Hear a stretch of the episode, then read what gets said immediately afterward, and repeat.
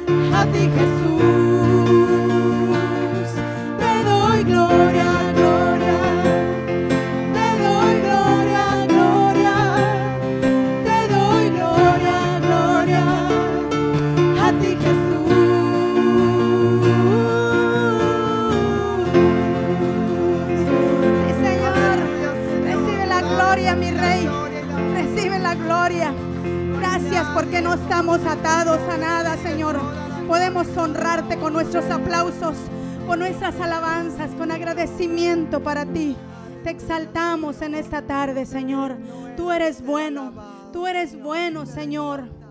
No hay nadie como tú, papito. Gracias.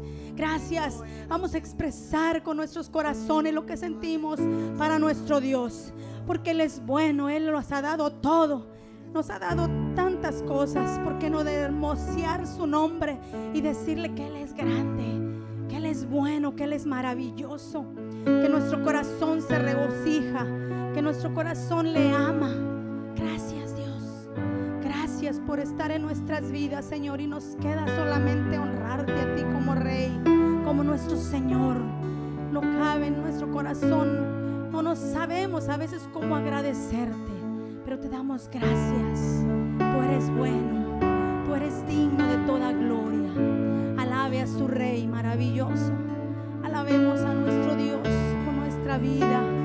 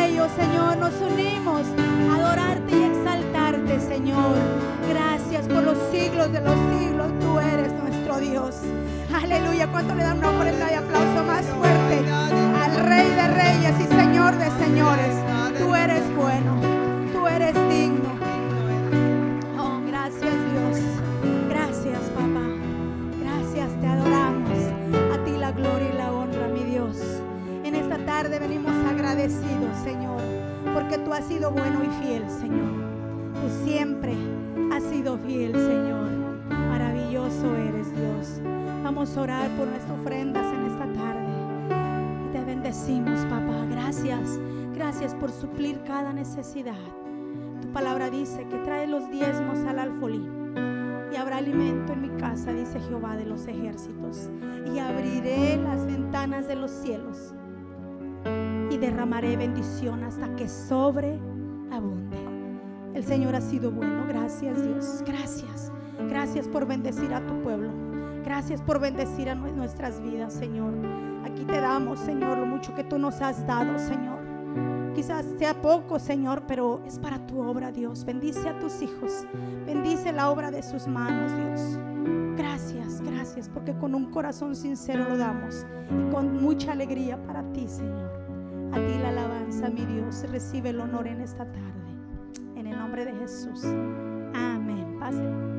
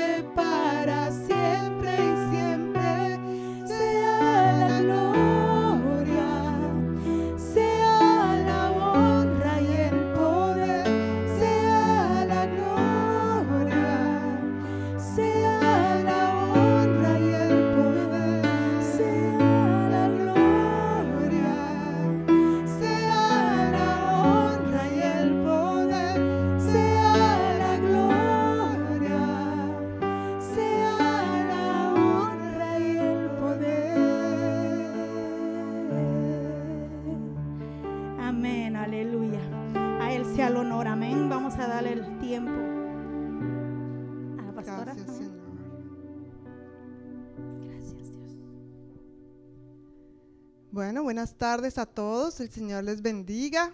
¿Cómo están todos? Bien, por favor, dale un saludo a la persona que está a su lado.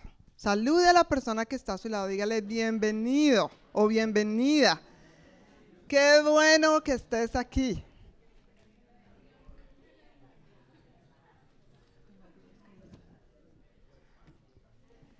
Bueno, pues bienvenidos una vez más aquí a su casa. Estamos muy felices y contentos de volvernos a reunir.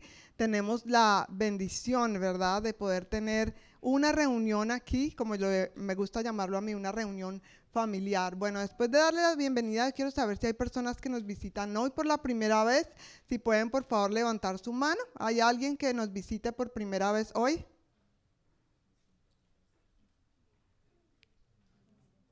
Ok, por aquí yo veo una cara nueva. Bienvenido. ¿Cómo, es tu nombre? Mucho gusto. ¿Quién te invitó? Ana Gladys? ¿David? Oh, ok. Ok, welcome. Vamos a dar un aplauso. ¿Hay alguien más que nos visite por primera vez? Allí veo una cara nueva. Vienes, nos visitas por primera vez, ¿verdad? ¿Nos puedes decir tu nombre? Pues bienvenido. ¿Quién te invitó? Ok, bienvenidos. Dios les bendiga. Bienvenidos. Esperamos que se sientan bienvenidos, bendecidos, como somos todos, ¿verdad? Cada domingo. Eh, bueno, eh, solamente tenemos hoy dos anuncios. El primer anuncio es para todas las mujeres que están aquí. Levanten la mano las mujeres de 13 años para arriba. Bueno, de 12 para arriba. de 12 para arriba. Bueno, este anuncio es para ustedes, mujeres. Queremos invitarlas a nuestra próxima reunión de mujeres que se llevará a cabo el 21 de octubre a las 7 de la noche en el salón que está justamente al lado de la cocina. Nos gusta que esté al lado de la cocina porque nos queda más cerca la comida. Entonces, ahí vamos a estar, mujeres.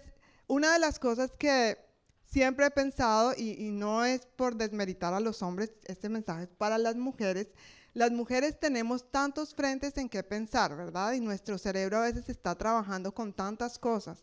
Somos esposas, somos mamás, las que somos esposas, las que somos mamás, las que trabajan fuera de la casa, los oficios de la casa, y hay tantas cosas que a veces nos olvidamos de que necesitamos hacer un par, ¿sí? Para dedicarnos a nosotras y no solamente para conocer a otras mujeres que están en el mismo plan que nosotras de conocer el corazón de Dios, sino también para sentarnos sin distracciones a escuchar qué es lo que Dios quiere decirnos. Tenemos un tiempo muy especial para ti, para este 21 de octubre. Por favor, no olvides anotarte en la hojita que está allí afuera. Pero algo que quiero anunciar de manera muy especial es que vamos a tener una reunión bien eh, diferente, en el sentido de que eh, somos mujeres de diferentes partes del mundo, ¿verdad? Hay de todas partes, hay de muchos lugares de, Latinoamérica y vamos a disfrutar. Entonces, para ese día estamos invitando. Ahora, si tú no puedes, no te preocupes. Si no puedes, para nosotras, para nosotros es más importante que tú vengas. Pero nos gustaría mucho que si tú puedes traer para ese día un plato típico de tu país y lo puedas compartir con nosotros, ese día entonces vamos a comer diferentes platos de diferentes lugares de Latinoamérica. ¿Qué les parece la idea? Chévere, ¿cierto? Entonces, no te compliques si tú no puedes por causas de trabajo. Yo sé que hay muchas mujeres que salen de su trabajo y llegan directamente a la reunión. Por favor, ven. Si no, si no puedes traer nada, no importa. Ven que tu presencia es muy importante. Pero si tú puedes traer algo, que puedas cocinar o que sepas que, ay, venden esto y lo compro y es, fácil, rápido, solo es calentarlo, por favor, tráelo para que varias de nosotras vamos a estar trayendo cosas de nuestros países. Todavía yo no sé qué voy a llevar, pero algo se me, inventaré. Eh, entonces la idea es que no te pierdas este tiempo. Es un espacio también para que aproveches e invites otras mujeres. A veces hay mujeres que no vienen el domingo al servicio, pero si tú le dices, mira, te invito a una reunión de mujeres, con seguridad muchas veces es más fácil invitarlas. Entonces, no te pierdas este tiempo y no olvides, por favor, anotarte en la hojita de la entrada porque a veces tenemos, generalmente tenemos o la comida o una manualidad o detalles o juegos, queremos estar preparados para todo. ¿Está bien? Y la otra em, eh, pequeño anuncio. Al final de este servicio, por favor, no olviden los maestros de la escuela dominical. Vamos a tener una pequeña reunión eh, de 20-25 minutos. El punto de encuentro es el ascensor, el elevador que está frente a los baños. Entonces, para que por favor no se olviden, vamos a hablar unas cosas muy puntuales eh, al final del servicio. ¿Está bien? ¿Sí? ¿Amén? Ok, Dios les bendiga. Los niños, por favor, si pueden pasar hoy a su clase de escuela dominical. Hoy van a estar con tía Ana Gladys. ¿Y quién más? Tía Lupita y tía Rina, ¿verdad? Ok.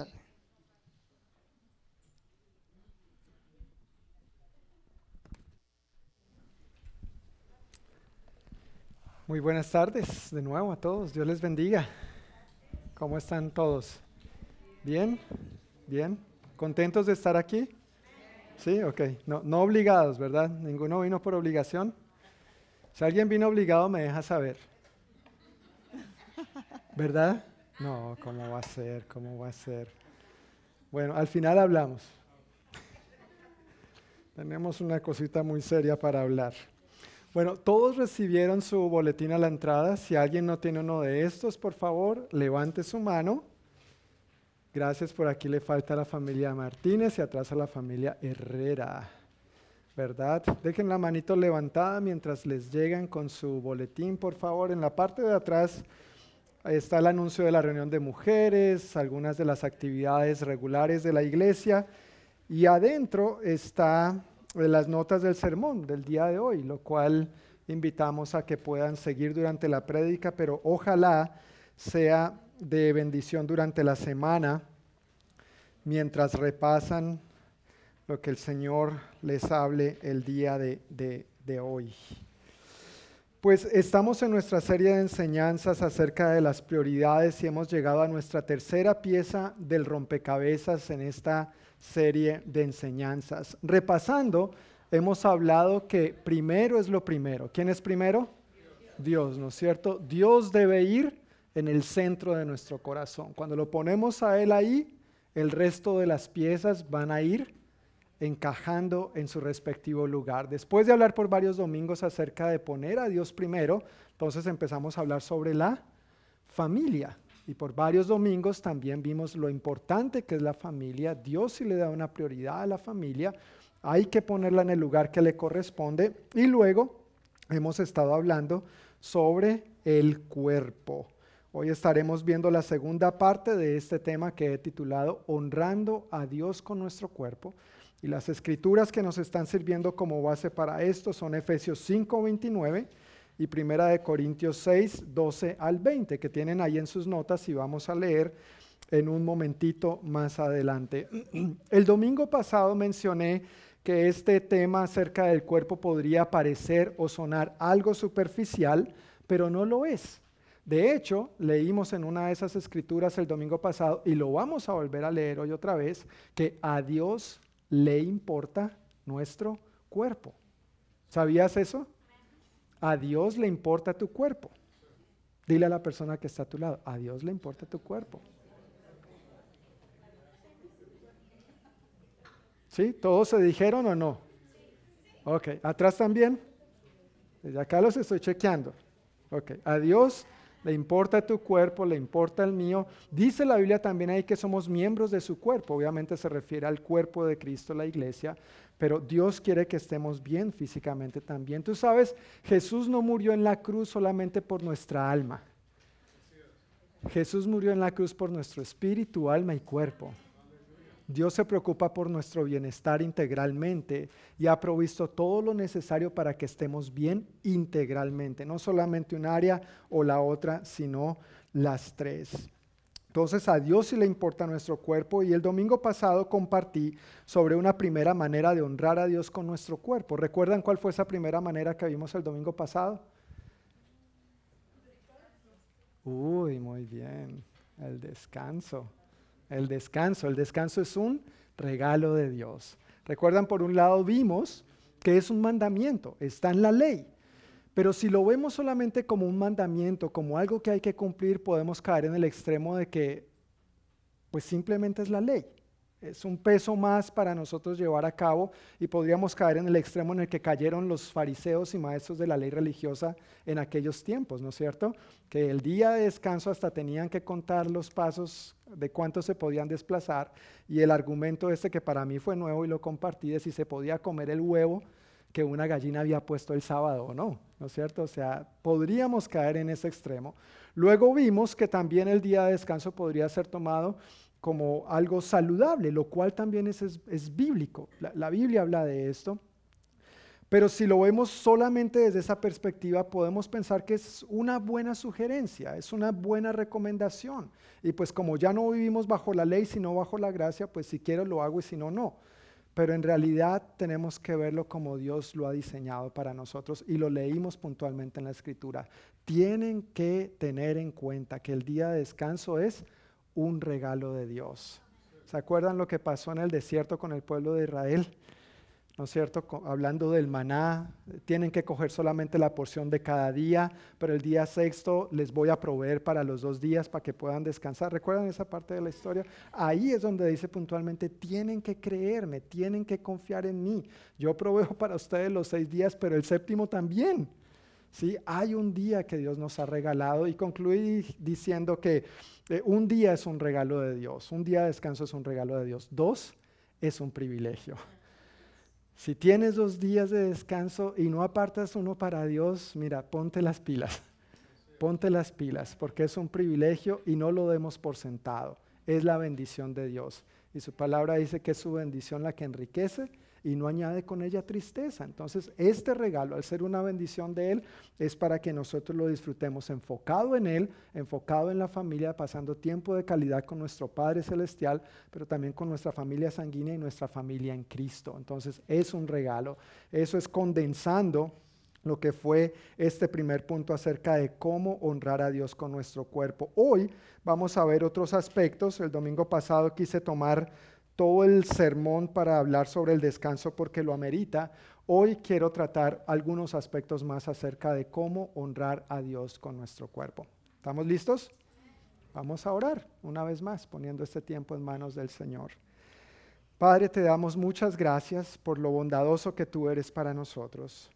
Gracias por tu gracia, Dios. Celebramos tu amor y los regalos con que tú nos bendices, siendo el mayor de ellos tu misma presencia y tu vida, a cambio de la cual rescataste la nuestra. Declaramos tu bondad y hoy, Señor, mientras avanzamos por la escritura hablando acerca de este tema y de esta prioridad, pedimos que los ojos de nuestro entendimiento espiritual sean abiertos para ver este aspecto desde tu perspectiva, como tú has creado, Señor, y diseñado nuestros cuerpos físicos y como tú esperas que te honremos con toda nuestra vida. En el nombre de Jesús. Amén. Amén. Entonces, además de honrar a Dios con nuestro cuerpo descansando, también honramos a Dios con nuestro cuerpo alimentándolo. Ese es el primer punto que tienen en sus notas, alimentándolo. Si tienes tu Biblia contigo, quiero pedirte que por favor la abras conmigo en Efesios capítulo 5, versículo 29. Efesios capítulo 5, versículo 29. Me dicen cuando estemos ahí por favor. Gracias.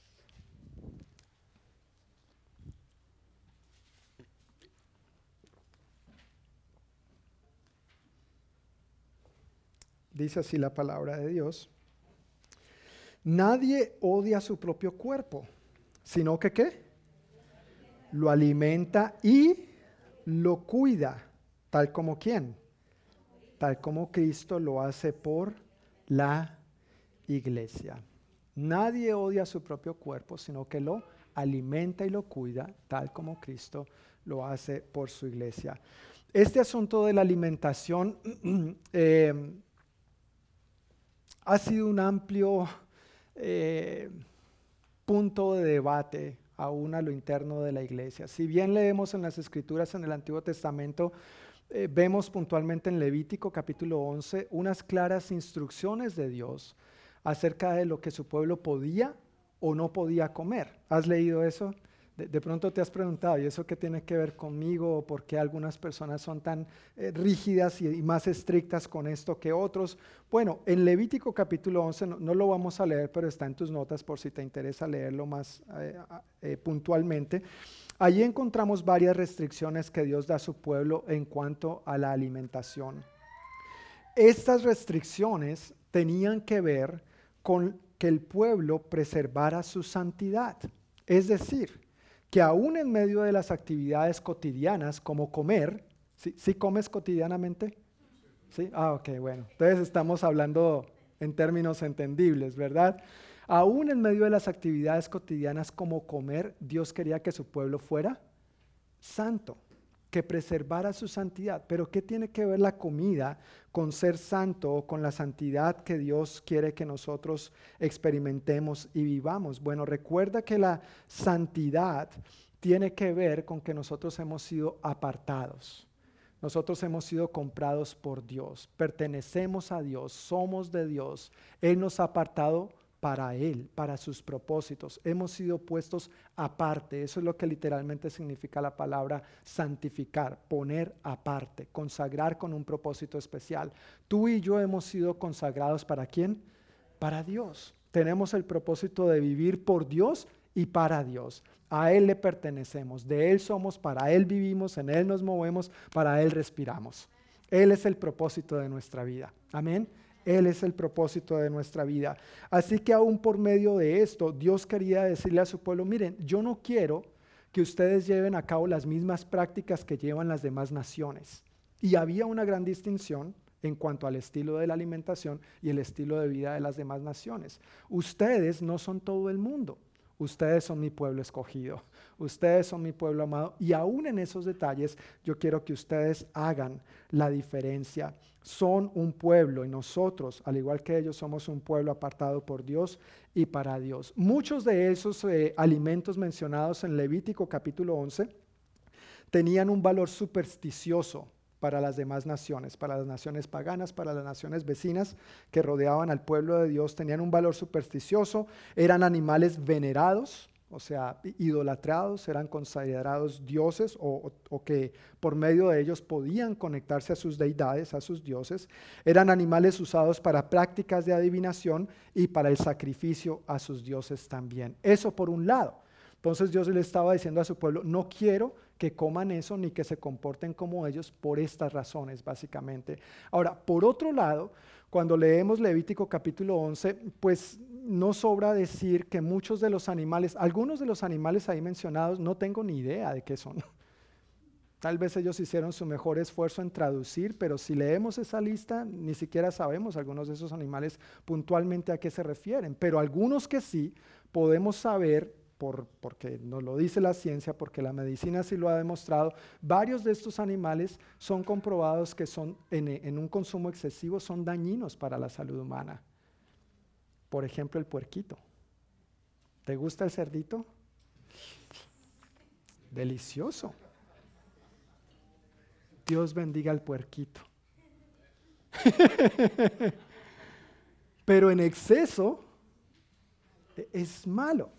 Ahora obviamente hay la creencia, no solamente en estos días o en estos tiempos se ha usado el, dicho, se ha puesto de moda el dicho de que uno es lo que come, sino que en ese tiempo era una creencia de la gente también. Uno es lo que come. Entonces Jesús, perdón, Jesús no, Dios le está diciendo a su pueblo, mira, no coman estas cosas porque eventualmente podría afectar tu salud. Y el cerdo, puntualmente, pues como su nombre lo indica, cerdo, cochino, marrano, puerco, combinado con esta, combinado con esta eh, creencia de que uno es lo que come y las demás naciones vivían así, Dios no quería que su pueblo viviera de esa manera, que fuera aparte. Tranquilo, si te gusta el cerdo, espera hasta el final porque hay buenas noticias.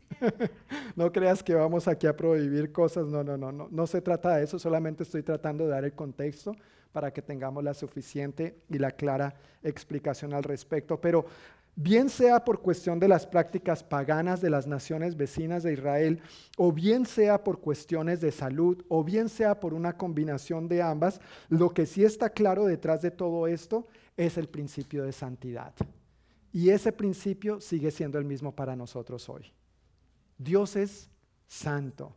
Y Él dice, sean santos, así como yo soy santo. Y eso no es solamente del Antiguo Testamento, eso es del Nuevo Testamento y sigue siendo verdad para nosotros hoy. Somos un pueblo puesto aparte, consagrados para sus propósitos. Ahora, que se vea de algunas maneras diferentes, pueda que sí, pero el principio bíblico de la santidad sigue siendo tan vigente para nosotros hoy como lo fue para ellos en aquel entonces. En palabras del apóstol Pablo, este principio, como lo vamos a leer en un momento en 1 Corintios 6:20, es honren con su cuerpo a Dios, que es de donde viene el título del mensaje, honrando con nuestro cuerpo a Dios. En el Nuevo Testamento entonces vemos que hay una variación con respecto a lo que se puede o lo que no se puede comer. ¿Te has dado cuenta de eso en el Nuevo Testamento? Ya como que no se enfatiza eso y más bien vemos algunos aspectos que podrían parecer contradictorios, entre comillas, porque no lo son, pero el principio, vuelvo y repito, sigue siendo igual. El principio de la santidad sigue siendo igual.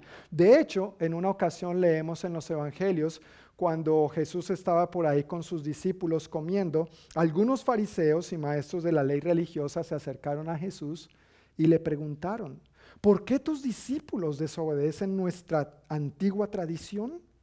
No respetan, mira, no respetan la ceremonia de lavarse las manos antes de comer.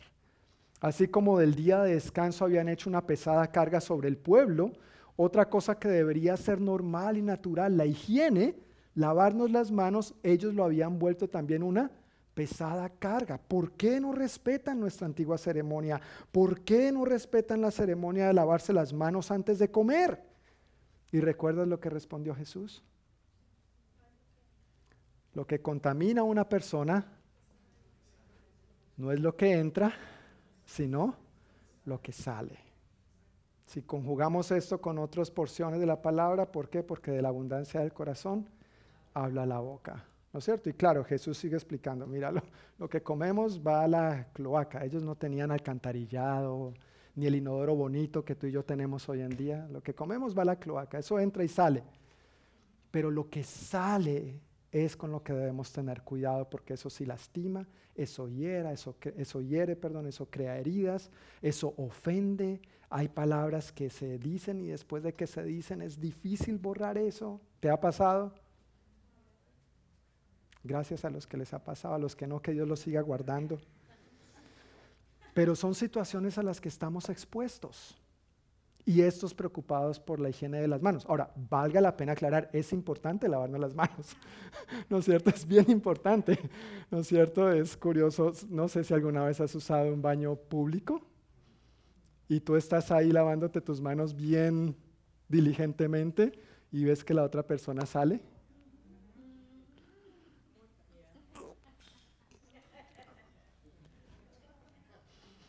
Ojalá no sea uno de los que trabaja en la plazoleta de comidas a donde tú vas a ir a comer después, ¿verdad? Casos se han visto, pero la higiene es muy importante. De hecho, hace dos años se volvió a enfatizar tanto la higiene y el lavado de manos porque los virus no, no fue solo por coronavirus, es normal. Los virus se transmiten mucho por las manos, ¿no es cierto? Y uno a veces cuando tiene niños chiquitos tiene que estarles quitando la manito de la boca porque si no ya sabes por qué andan con diarrea. Es normal, la higiene es saludable, por algo Dios lo ha diseñado así, debemos tener cuidado también. Si pueden leer conmigo en Hechos, vamos a buscar dos citas aquí, Hechos 10, 9 al 16. No voy a entrar en detalles con estas escrituras, pero solamente quiero leerlas para, como punto de referencia en torno a, la variación que vemos del Antiguo Testamento al Nuevo Testamento con esto de los alimentos.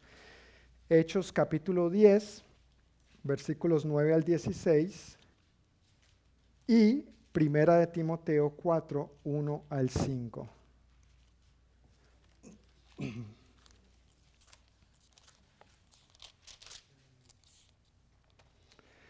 Voy a leer Hechos primero, capítulo 10, versículos 9 al 16. Dice, al día siguiente, mientras los mensajeros de Cornelio se acercaban a la ciudad, Pedro subió a la azotea a orar.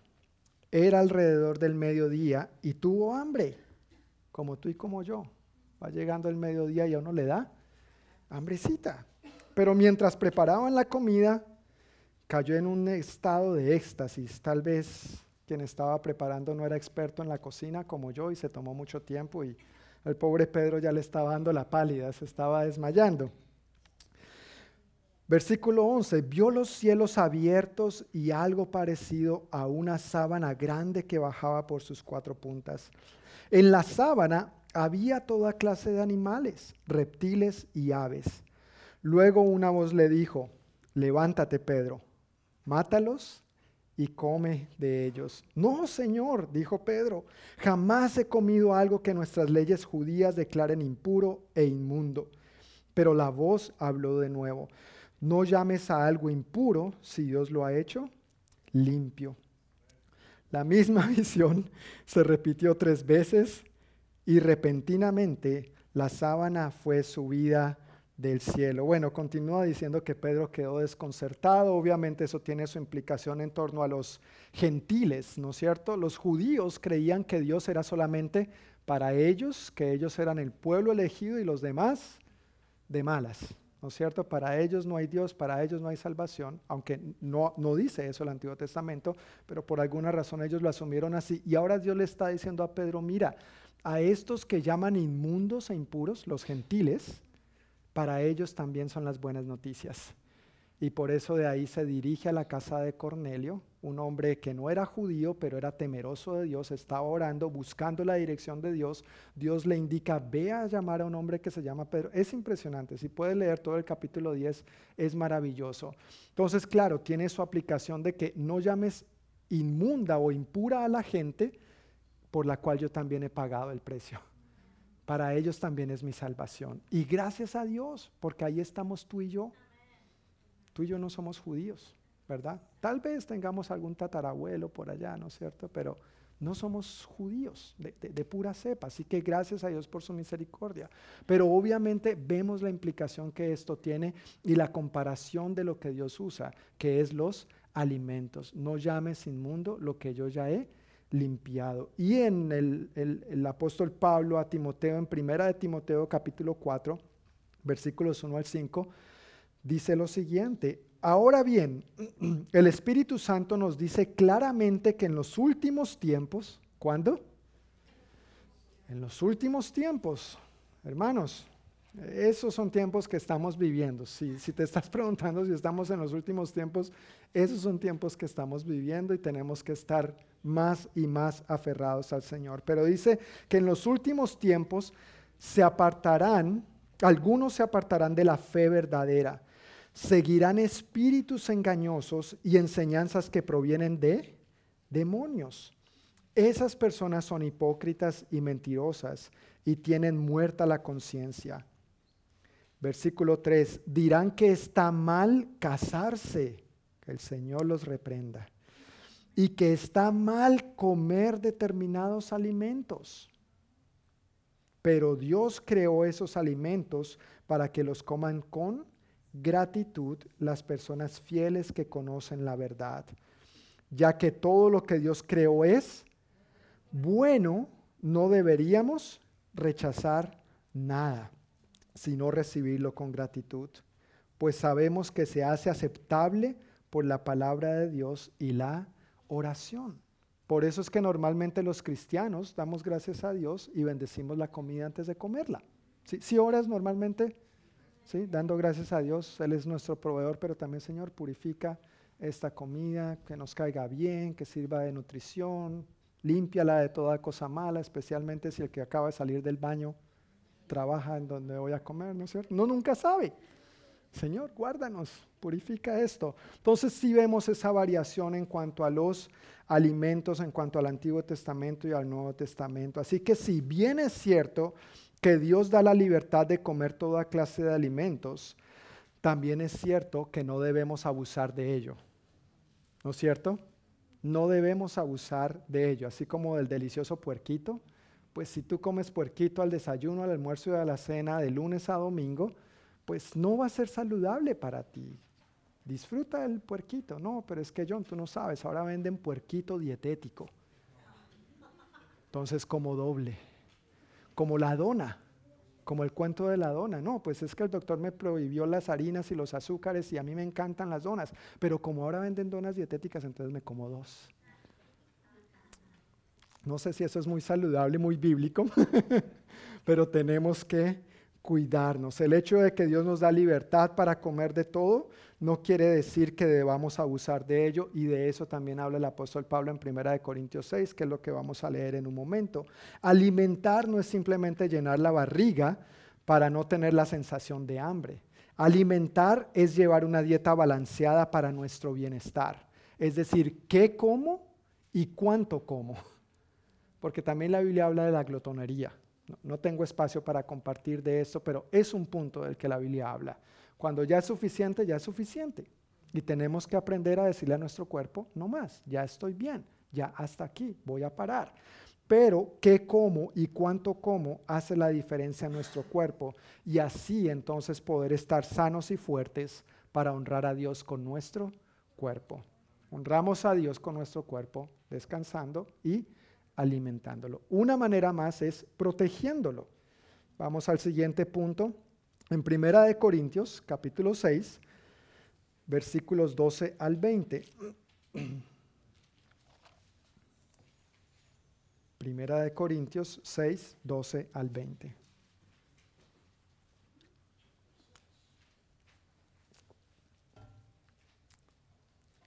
¿Estamos ahí? Ok, dice así la palabra de Dios. Ustedes dicen, se me permite hacer cualquier cosa, pero no todo les conviene. Se me permite hacer cualquier cosa, pero no todo les conviene. Y aunque se me permite hacer cualquier cosa, no debo volverme esclavo de nada. Ustedes dicen, la comida se hizo para el estómago y el estómago para la comida. Eso es cierto, aunque un día Dios acabará con ambas cosas.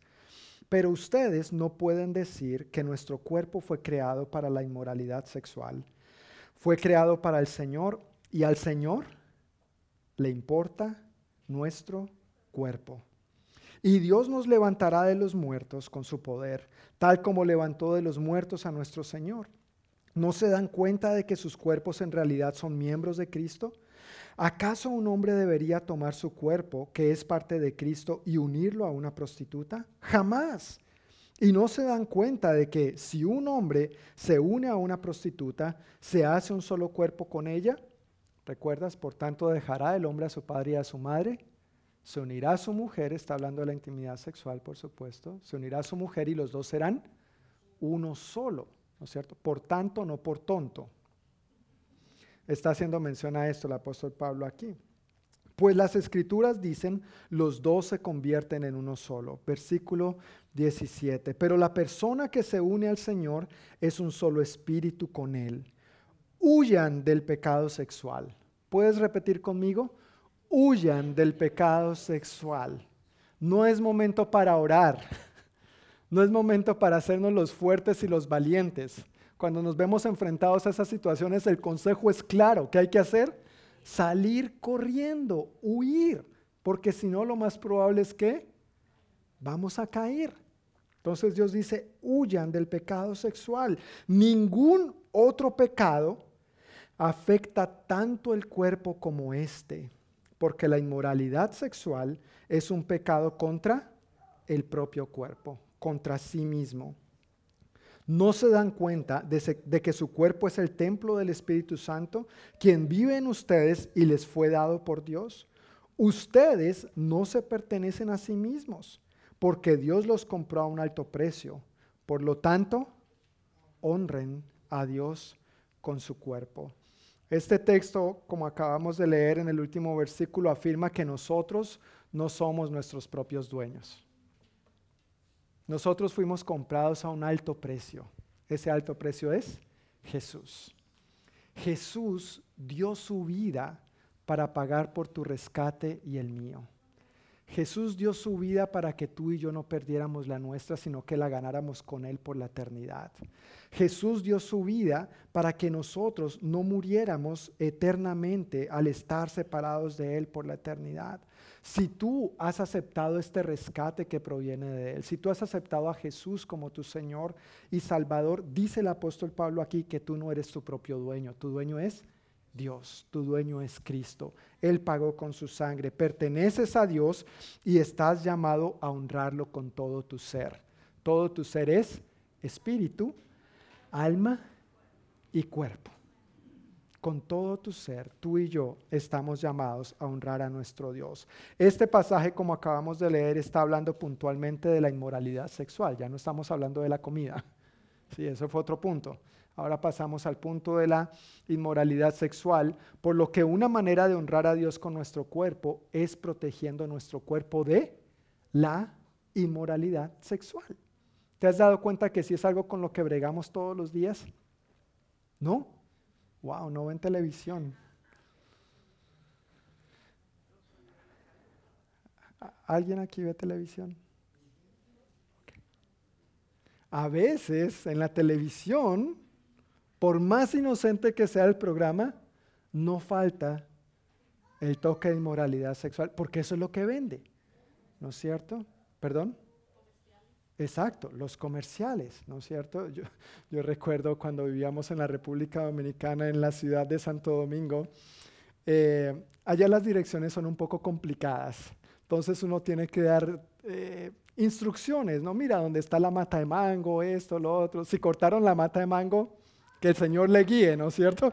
Pero uno seguía un poquito así. Entonces, aunque la iglesia, el salón de la iglesia quedaba en una avenida principal, a veces era difícil ubicar, entonces más adelantico había un colegio, acá adelante había un restaurante, uno decía entre tal calle y tal otra, por ahí.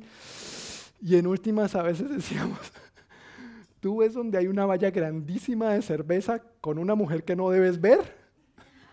Ahí, ahí.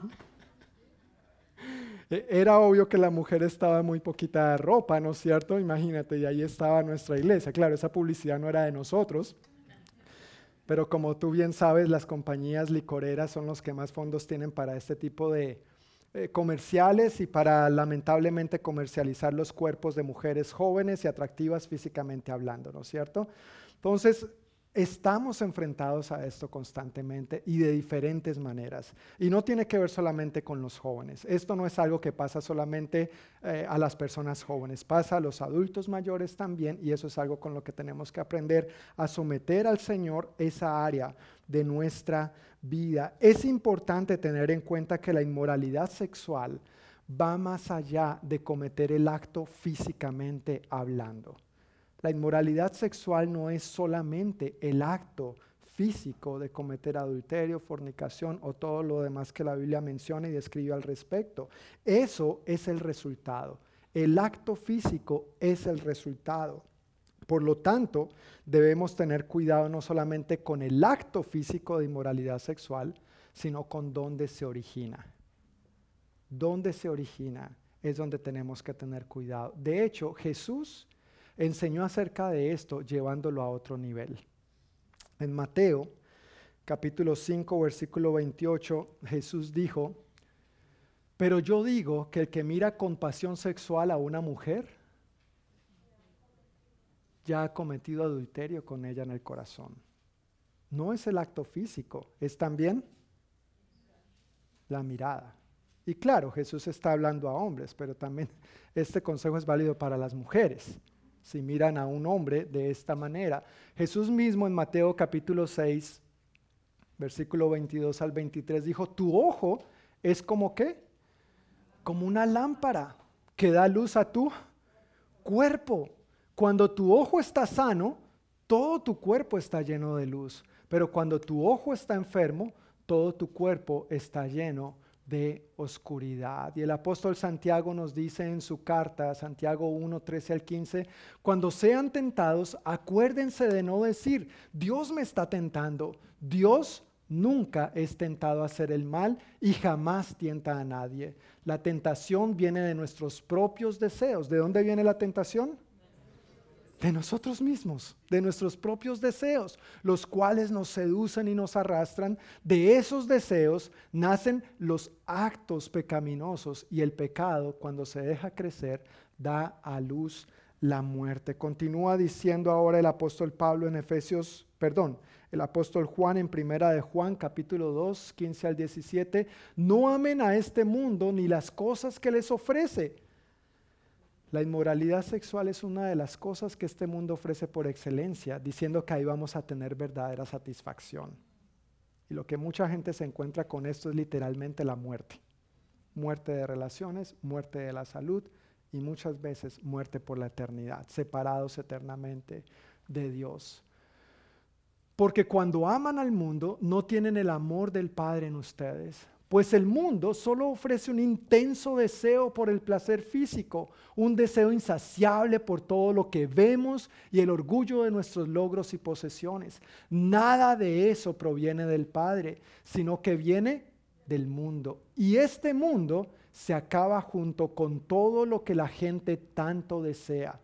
Pero el que hace la voluntad pero, el que hace lo que a Dios le agrada, vivirá para siempre. En Efesios 4:29 el apóstol Pablo dice, no empleen un lenguaje grosero ni ofensivo, que todo lo que digan sea bueno y útil a fin de que sus palabras resulten de estímulo para quienes las oigan. A veces es interesante el tipo de conversaciones que surgen en cuanto a temas de inmoralidad sexual. Filipenses 4:8 dice ahí también el apóstol Pablo, y ahora, amados hermanos, una cosa más para terminar. No estamos terminando regálenme unos 25 minutos más, pero él dijo, una cosa más para terminar, concéntrense, en otra versión dice, piensen en todo lo que es verdadero, todo lo honorable, todo lo justo, todo lo que puro, todo lo bello y todo lo admirable. Piensen en cosas excelentes y dignas de alabanza. Y en Romanos capítulo 12, versículo 1 al 2, una escritura tal vez con la que estamos bastante familiarizados también, dice, por lo tanto, amados hermanos, les ruego que entreguen qué? Su cuerpo a Dios por todo lo que Él ha hecho a favor de ustedes. Que sea un sacrificio vivo y santo, la clase de sacrificio que a Él le agrada. Esa es la verdadera forma de adorarlo. No imiten las conductas ni las costumbres de este mundo. Todo el mundo lo hace. No, nosotros no somos todo el mundo. Más bien dejen que Dios los transforme en personas nuevas al cambiarles la manera de pensar. Entonces aprenderán a conocer la voluntad de Dios para ustedes, la cual es buena, agradable y perfecta. ¿Es clara la palabra o no? Bien clara. Es bien clara respecto a este tema. Pero el mundo nos lo quiere vender como algo normal. Todo el mundo lo hace. La buena noticia es tú y yo no somos todo el mundo. Amén. Tú y yo somos ese pueblo apartado por Dios y para Dios. Un pueblo santo. Un pueblo santo en todas las áreas de nuestra vida, en espíritu, alma y cuerpo. Al leer estos pasajes, podemos hacernos varias preguntas con el propósito de evaluar cómo está nuestro caminar en esta área. ¿Cuáles son mis deseos? ¿Cuáles son los anhelos de mi corazón? ¿En qué me deleito? ¿En qué hallo placer? ¿A qué le dedico mi mente y mis pensamientos? ¿A qué cosas presto mis ojos? ¿A qué conversaciones presto mis oídos y mi boca? ¿Cómo uso mi cuerpo y a qué cosas lo presto? ¿Lo presto para honrar a Dios o lo presto para este tipo de cosas? Así que no se trata del acto solamente de la inmoralidad sexual. Se trata de cuidar lo que deseamos, lo que vemos y lo que pensamos. ¿Puedes hacer esto conmigo? Desear, ver, pensar. De eso se trata este asunto. De eso se trata, porque allí es donde se origina. Claramente lo dice Santiago en el capítulo 1. Son nuestros propios deseos lo que nos lleva, ¿no es cierto? Lo que nos arrastra. Cuando cedemos a eso, entonces da como fruto el acto y el acto da como resultado la muerte. Ninguno de nosotros queremos pagar ese alto precio.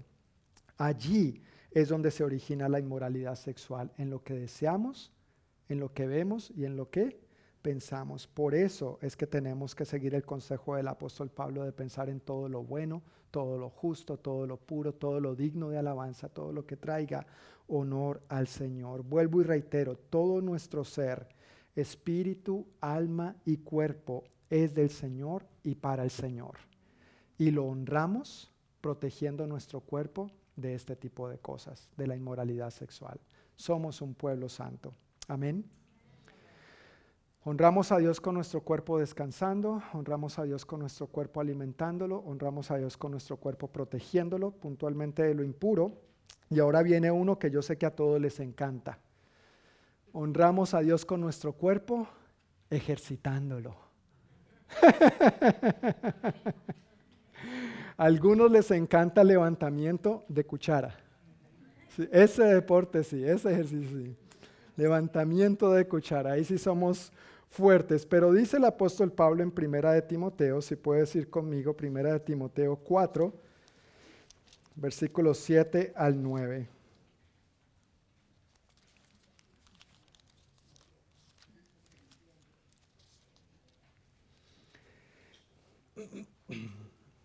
Primera de Timoteo 4, 7 al 9.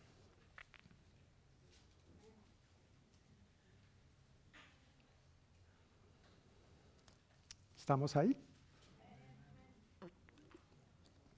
Ok, dice así. No pierdas el tiempo discutiendo sobre ideas mundanas y cuentos de viejas. En lugar de eso, entrénate para la sumisión a Dios. El entrenamiento físico es bueno, pero entrenarse en la sumisión a Dios es mucho mejor, porque promete beneficios en esta vida y en la vida que viene. Esta declaración es digna de confianza y todos deberían aceptarla. Pablo le está diciendo a Timoteo, oye Timoteo, entrénate para la sumisión a Dios. Otras versiones dicen, ejercítate en la piedad. Ejercitarnos en la piedad tiene que ver en ejercitarnos en ser hombres y mujeres de Dios. Eh, ser una persona piadosa es una persona que busca ser conforme al corazón de Dios, que busca agradar a Dios en todo lo que hace. Que Dios no es solamente el domingo de 5 a 7, Dios es las 24 horas del día, los 7 días a la semana, porque Dios está en el centro del corazón. Eso es una persona piadosa. Esa es la definición. Una persona que busca agradar a Dios en todo lo que es, hace, dice y piensa. Pero continúa diciéndole que el entrenamiento o el ejercicio físico es bueno, pero entrenarse en la sumisión a Dios es mucho mejor porque promete beneficios en esta vida y en la que viene. Y por supuesto, al comparar los dos ejercicios, eh, entrenarnos en, um, la piedad, en una vida sometida a Dios, al comparar el ejercicio físico, pues obviamente este es para esta tierra y para la vida venidera. Amén. Este es solamente para esta tierra, porque la Biblia habla de que en el cielo tendremos cuerpos gloriosos, no tenemos idea exactamente eso cómo va a ser, cómo va a funcionar, ¿no es cierto? Lo que sí sabemos es que ya no va a haber enfermedad, ni dolor, ni lágrimas, ni muerte. Gloria a Dios, porque el Cordero venció y ahí su victoria será consumada. Amén. Ya estaremos con Él por la eternidad y no bregaremos con esas situaciones con que bregamos en esta tierra. Pero mientras tanto, es sabio y prudente cuidar este cuerpo. Y una de esas maneras es ejercitándolo. A pesar de que el apóstol Pablo pone la relevancia que nosotros también debemos poner en ejercitarnos para la piedad, él no está diciendo que el ejercicio físico no sirva o sea malo. Él afirma que el ejercicio físico es bueno. ¿Sí lo leíste ahí conmigo? El entrenamiento físico es bueno, dice la primera parte del versículo 8. Pero entrenarse en la sumisión a Dios es mucho mejor porque promete beneficios en esta vida y en la vida que viene. Y es que el ejercicio, físicamente hablando, trae beneficios a nuestro cuerpo. Físicamente y eso está en tus notas si quieres leerlo conmigo, dice, mejora la fuerza, la resistencia y la, elasticidad muscular. Uno va llegando a cierta edad y a veces ya... Los que se ríen saben de los que estamos hablando, ¿verdad? Entonces a veces le, desfilo a mi esposa, mira mi amor a tu viejo ya con dolor aquí, dolor allá. A veces uno piensa que es joven y va a tener esa vitalidad toda la vida, pero, pero la verdad es que la juventud se va acabando. Lo bueno también, dice el apóstol Pablo, aunque esta, en esta vida este cuerpo se va desgastando, el hombre interior se va renovando.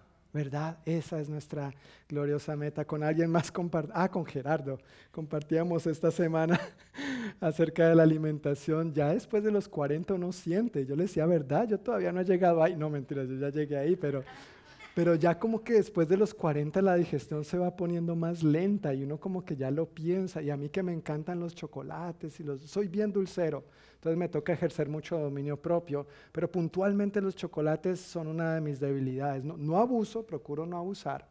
Eh, pero también me escudo en que como el chocolate viene de, de una planta, pues debería ser contado como un vegetal. ¿no? Lógico, viene de una planta, es un vegetal. El problema es cuando entra el pecado del azúcar. ¿No es cierto? Eso es lo que lo hace tan ah, delicioso.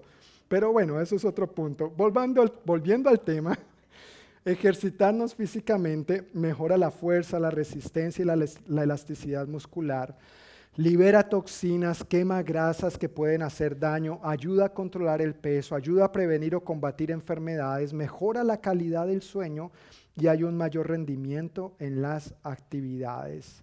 ¿No te has dado cuenta que a veces cuando te ejercitas en la mañana es como que tienes pila? ¿no es cierto? No recomiendan ejercitarse antes de ir a dormir porque es como que el cuerpo entiende que está en función de llevar a cabo sus labores, por eso lo más recomendable es hacerlo en la mañana. Pero emocionalmente el ejercicio físico también trae beneficios, también es bueno. Libera el estrés. ¿Alguna vez has estado estresado? ¿Alguna vez solamente? Algunos no estamos estresados, estamos cuatrozados. No estrés, sino cuatro pero mejora el estado de ánimo, se piensa y actúa con mayor claridad, promueve buenas relaciones con los demás, ayuda a mantener fuertes las habilidades para pensar, aprender y tener buen juicio con el pasar de los años. Reduce el riesgo de depresión y ansiedad. Tiene beneficios ejercitarnos, tiene beneficios uno se pone a comparar, pero ¿por qué nuestros padres, nuestros abuelos, bisabuelos, tatarabuelos tal vez eran más saludables? ¿Y, te has dado cuenta que su labor era más física? Su, trabajo era algo que implicaba más labor física. Entonces, claro, ellos comían, mejor dicho, pero eran delgados porque estaban ejercitándose mientras trabajan. Hoy en día tal vez estamos más sentados ¿no es cierto? Y la televisión y el sofá y las comodidades de la tecnología que son buenas, pero debemos no descuidar nuestro cuerpo y nuestro bienestar a cambio de esas cosas y terminar pagando un alto precio con nuestra salud. Y por supuesto la comida antes era mucho más saludable. Hoy en día la comida es súper procesada, ¿no es cierto? Otro aspecto con el cual es bueno que tengamos cuidado también.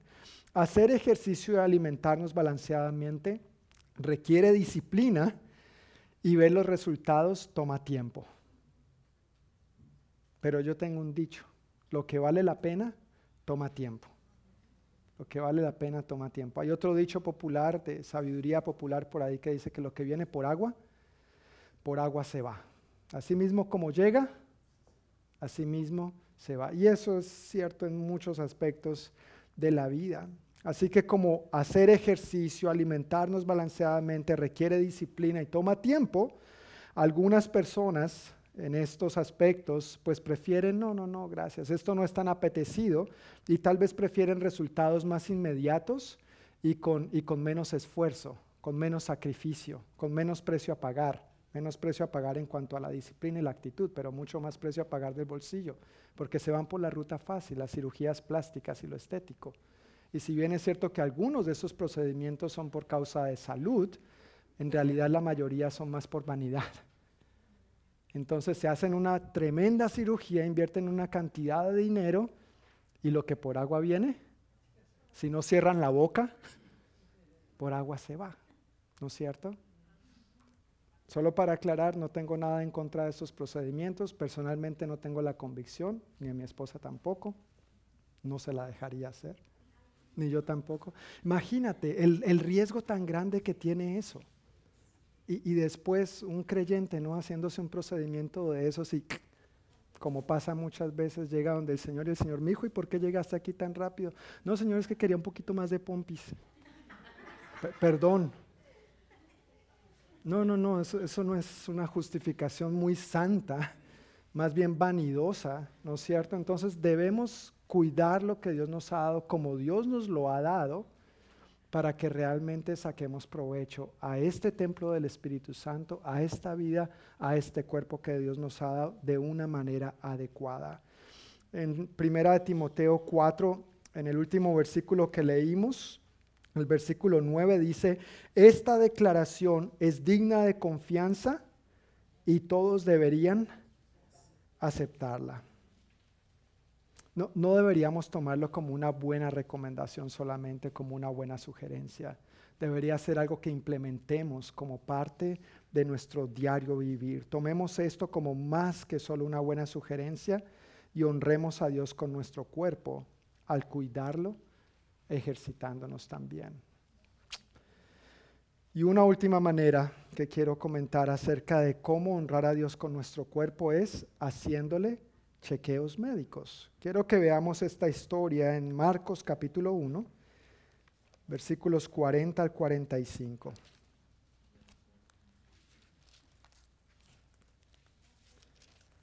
Marcos 1, 40 al 45.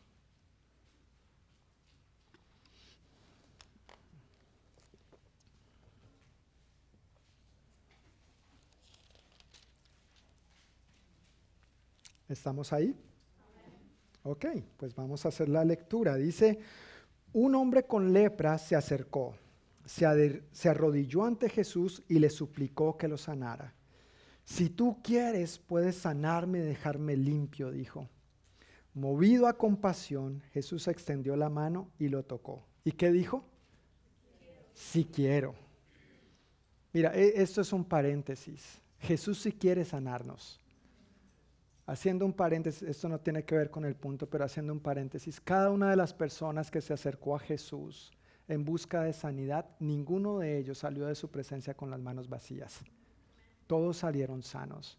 Yo sé que a veces luchamos con situaciones de salud, con enfermedad, con esto, con lo otro, pero sigamos refugiándonos en el Señor. Él es nuestro sanador. Amén. Sigamos acudiendo a Él en fe, porque Él sí quiere sanarnos. Si quiero, dijo, queda sano. Versículo 42. Al instante la lepra desapareció y el hombre quedó sano. Entonces Jesús lo despidió con una firme advertencia. No se lo cuentes a nadie. En cambio, preséntate ante el sacerdote y deja que te examine. Lleva contigo la ofrenda que exige la ley de Moisés a los que son sanados de lepra. Esto será qué? Un testimonio público de que has quedado limpio. Pero el cabezón, digo, pero el hombre hizo correr la voz proclamando a todos lo que había sucedido. Como resultado, grandes multitudes pronto rodearon a Jesús, de modo que ya no pudo entrar abiertamente en ninguna ciudad. Tenía que quedarse en lugares apartados, pero aún así gente de todas partes seguía acudiendo a él. Jesús sabía que no era el tiempo todavía para que sus sanidades fueran de dominio público, era un asunto de él en su divinidad entendía, por favor no se lo digas a nadie, no es por ninguna otra razón y podemos ver claramente, ya no podía entrar con la misma libertad con que antes entraba a los lugares y le tocaba tener más cuidado y por supuesto no, no quería él que los romanos lo ejecutaran antes de que llegara la hora que el Padre había establecido para esto. Pero volviendo al punto de hacernos chequeos médicos, eh, bajo la ley del Antiguo Testamento, en Levítico capítulo 13 y 14, eso está en tus notas también, no vamos a leer todo esto porque es mucha tela de donde cortar, pero si deseas leerlo, ahí están puntualmente los versículos, pero todo Levítico 13, todo Levítico 14 habla de esta situación. Si alguien tenía una hinchazón, una erupción o una decoloración de la piel que pudiera convertirse en una enfermedad grave de la piel, esa persona debía ser llevada al sacerdote para que la examinara. Y si se trataba de una enfermedad cutánea grave, el sacerdote debía declarar, a la, debía declarar a la persona ceremonialmente impura. Ceremonialmente impura. Eso dice Levítico 13, los primeros versículos. Ahora sí, pasamos a la parte final de Levítico 13. Dice que en el caso puntual de las personas con lepra, debían rasgar su ropa. Tranquilos, no voy a hacer eso. Solamente es una ilustración. Debían rasgar su ropa, dejar su cabello sin peinar, adiós el glamour, cubrirse la boca y gritar, impuro, impuro, para que todo el que estuviera cerca guardara seis pies de distancia. Esos eran los seis pies de distancia de la época. Nosotros lo acabamos de ver con la pandemia, ¿no es cierto? Seis pies de distancia, cubrebocas, no salude así, choque así, o con el codo, el pie, como sea. Eso era lo que llevaban a cabo en ese tiempo. Dice, continúa diciendo que permanecían ceremonialmente impuros todo el tiempo que les durara esa enfermedad y debían vivir aislados fuera del campamento. Es decir, llevar a cabo una cuarentena mientras les durara esta enfermedad porque era una enfermedad infecciosa. En pocas palabras, la ley en el Antiguo Testamento y hasta los tiempos de Jesús todavía prohibía el contacto físico con un leproso. Así que este leproso en la historia de Marcos 1 debía estar fuera de la ciudad, pero sabe que Jesús está pasando por ahí. Acude a Jesús, lo cual la ley le prohíbe, y Jesús, movido a compasión, no se queda a seis pies de distancia, lo toca y le dice, si quiero, se limpió. Jesús puso por encima de la ley la compasión. Y eso es algo que nosotros debemos aprender aquí también. La compasión, el amor de Dios debe primar por encima de cualquier otro requisito natural o humanamente hablando, aunque sea bueno. Eso no estaba mal, eso no era por mal para nadie, era para cuidar la salud general del pueblo. Pero Jesús, movido a compasión, superó las restricciones ceremoniales y al sanarlo, al sanarlo entonces le pidió algo muy particular. ¿Qué le dijo? Ve y preséntate al sacerdote. Y presenta la ofrenda, tranquilo, esto no es un tema de ofrenda, no voy a hablar de eso. Pero ve y preséntate al sacerdote y deja que te examine. La razón es que así como el sacerdote en el Antiguo Testamento tenía la función de examinar a la persona, y determinar si tenía una enfermedad grave de la piel y declararlo ceremonialmente impuro, asimismo el, el sacerdote tenía luego la función, la responsabilidad de examinarlo, a ver si ya había sido sano, declararle ceremonialmente puro, darle el certificado de que había sido sano para que esta persona con ese certificado pudiera reintegrarse a la sociedad, pudiera reintegrarse a la comunidad, pudiera volver, volver a ser parte de la, de la ciudad, pudiera volver a entrar al campamento, si era en el Antiguo Testamento, o a las murallas de la ciudad. ¿sí? Cualquier parecido con la realidad, ¿no? Si el COVID test, entendemos más o menos cómo era la cosa. Así que Jesús es nuestro sanador. Amén. Jesús es nuestro sanador. Y, nosotros como iglesia, nuestro versículo lema es Hebreos 13:8, Jesús es el mismo ayer, hoy y siempre. Él sanó, Él sana y Él sigue sanando. Pero de esta, de esta historia, de esta enseñanza, también aprendemos que eso no quiere decir que no debamos acudir al médico cuando sea necesario. ¿Qué hace el médico? Examinarnos. El sacerdote tenía esa función, no era médico, pero tenía puntualmente esa función delegada. Hoy en día no lo hace el sacerdote, ni el pastor, ni ningún otro clérigo, lo hace el médico. Nosotros, aunque creemos que Jesús es nuestro sanador, también creemos que Jesús ha provisto médicos y medicinas oramos y acudimos a Él en primer lugar. Yo he compartido en mi caso, yo no soy mucho de medicinas, sí hago mis, mis chequeos médicos rutinarios para mi familia y para mí, personalmente lo considero valioso e importante, pero cuando me duele la cabeza yo no me tomo un Tylenol, yo primero oro. Yo primero confío en Dios porque Él dice que Él es mi sanador. Ahora, si el dolor persiste y se incrementa y sigo orando y sigo confiando en el Señor, me acuesto, me duermo, al otro día me levanto y me levanto con el dolor de cabeza, tal vez sea hora de tomarme el Tylenol. Pero sigo confiando en Dios. El Señor es el sanador, el Señor es el que da sabiduría al ser humano y tenemos que poner esto siempre en la correcta perspectiva, ¿no es cierto?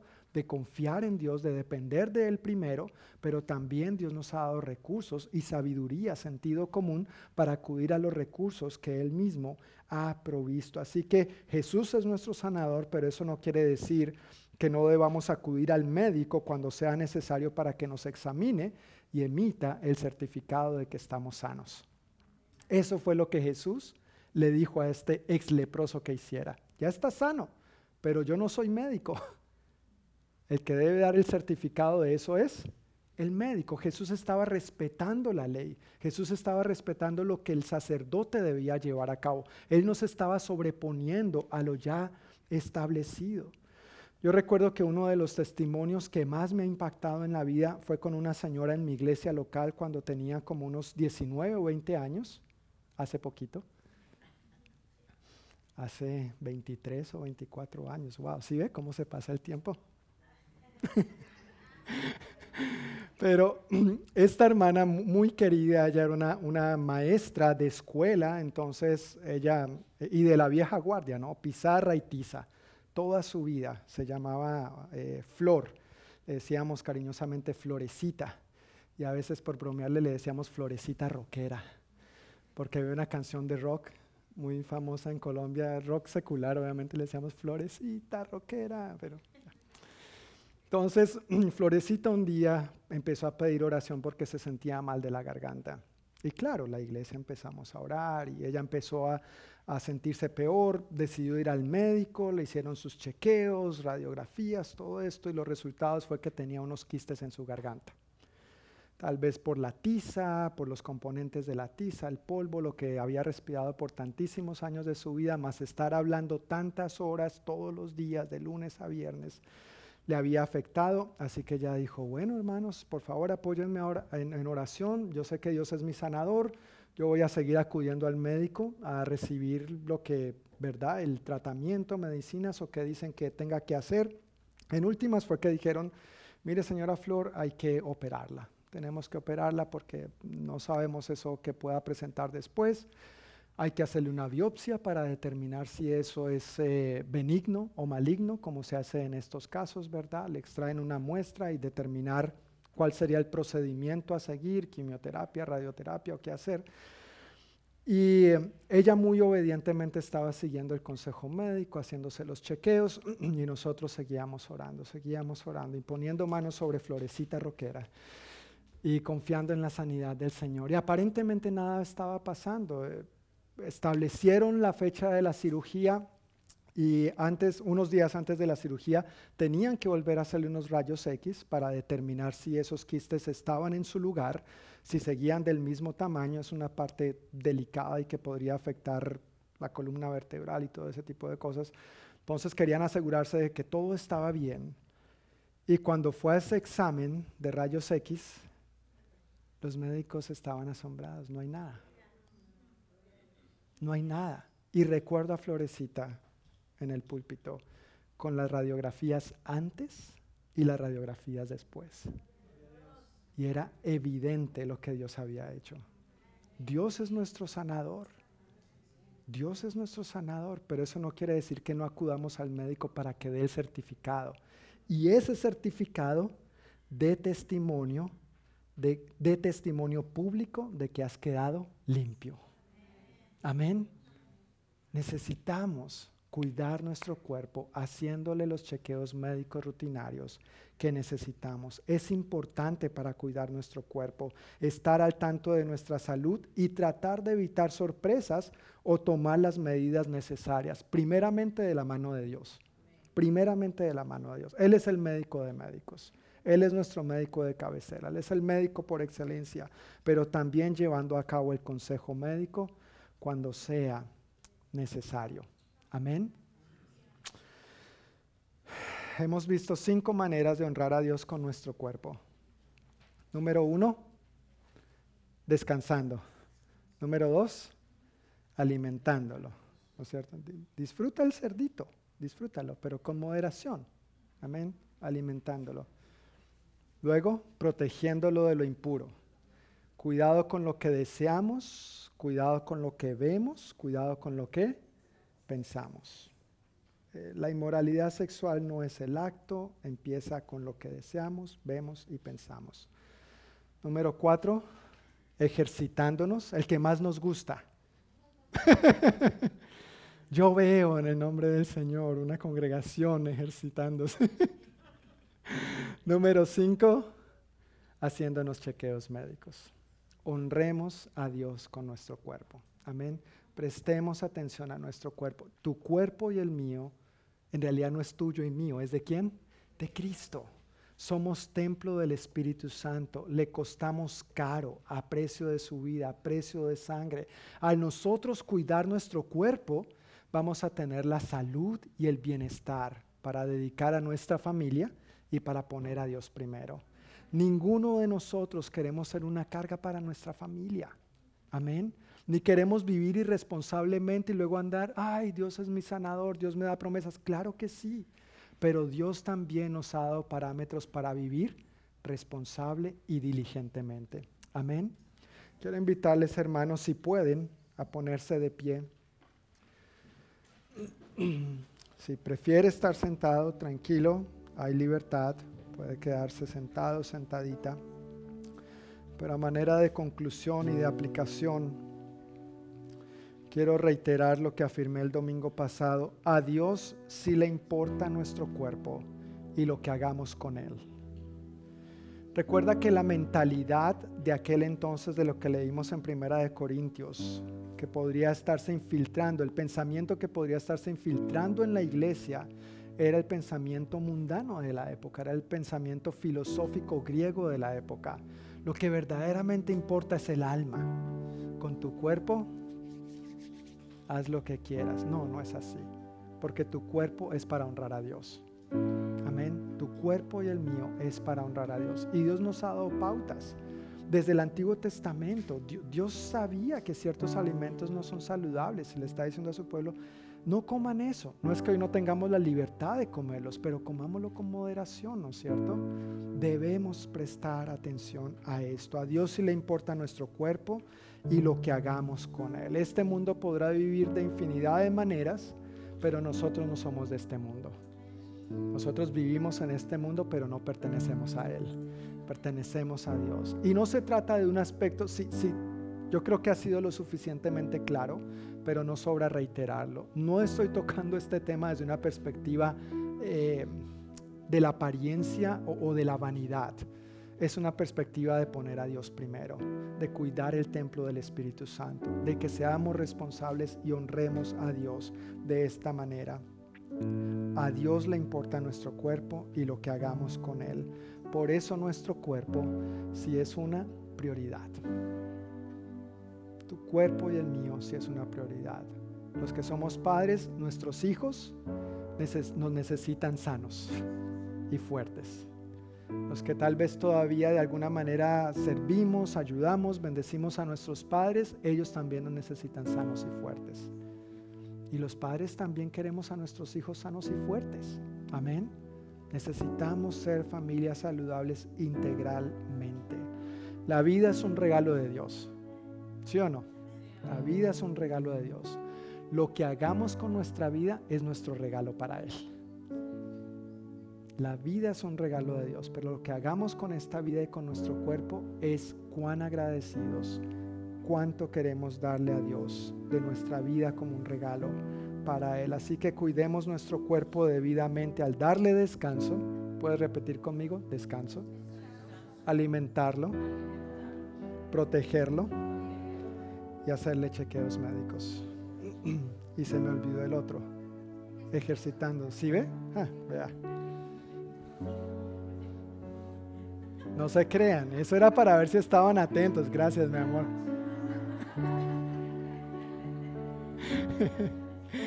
Gracias. ¿Estamos de acuerdo, hermanos? Así que la invitación está abierta. Que el Señor nos ayude, ¿verdad? Que el Señor nos ayude. No, no debe ser motivo de una pesada carga ni de condenación, pero sí permitámosle al Espíritu Santo hablarnos, redarguirnos en lo que tenemos que ser redarguidos y tomar las cartas en el asunto que tenemos que tomar. Padre, muchísimas gracias te damos por el día de hoy. Gracias por tu infinita bondad y la sabiduría práctica que encontramos en tu palabra, Señor. Definitivamente tú eres un Dios tan sabio y tus caminos y tus pensamientos son más altos que los nuestros.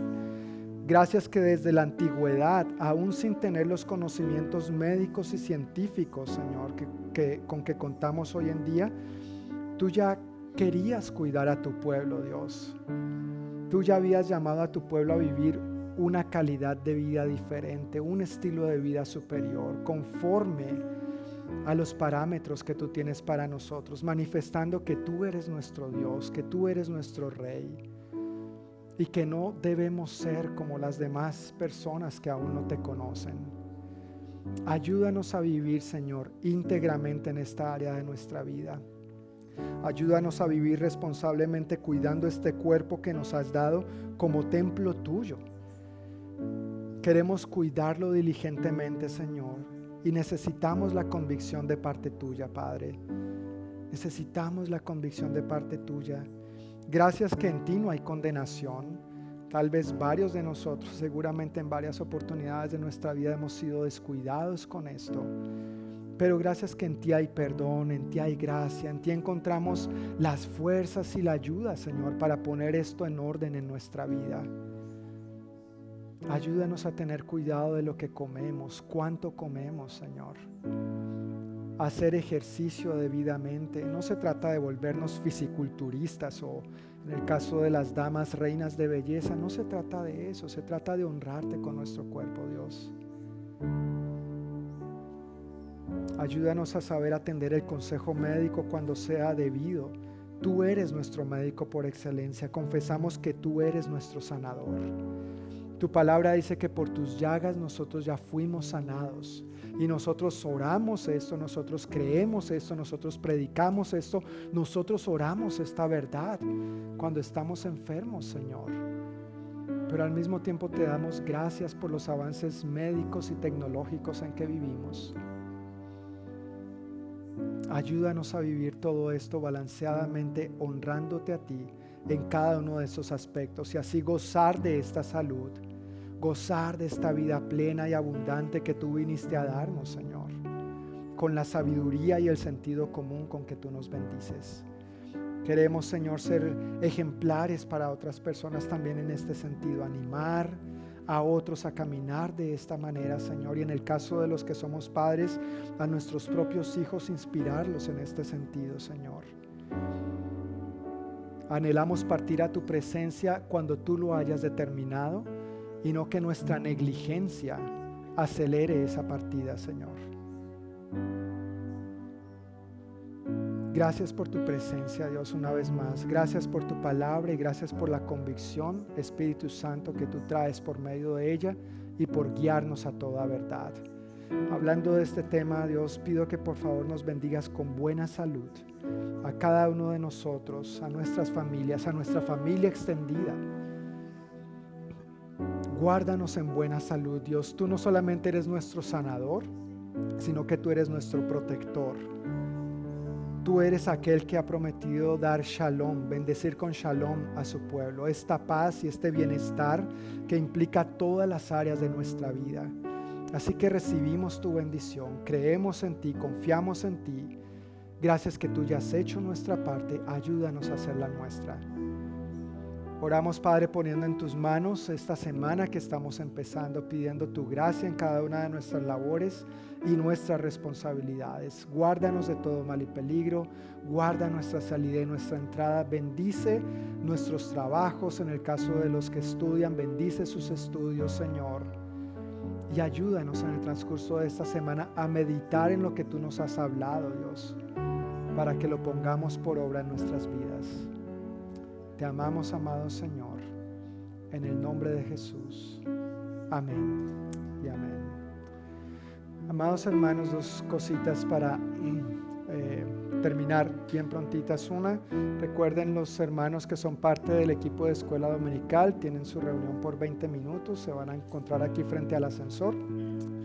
Y también si tú tienes alguna necesidad o quieres apoyo en oración por alguna razón, Acá adelante van a estar nuestros hermanos Ariel y Maggie, David, Diana y yo. Diana, por un momentito. Si necesitas apoyo en oración por algo, no, no salgas de este lugar sin recibir oración. Dios quiere animarte, Dios quiere bendecirte, Dios quiere manifestar su cuidado y amor para ti. Y como familia que somos en el Señor estamos para apoyarnos los unos a los otros. Y una de esas maneras mejores es orando los unos por los otros.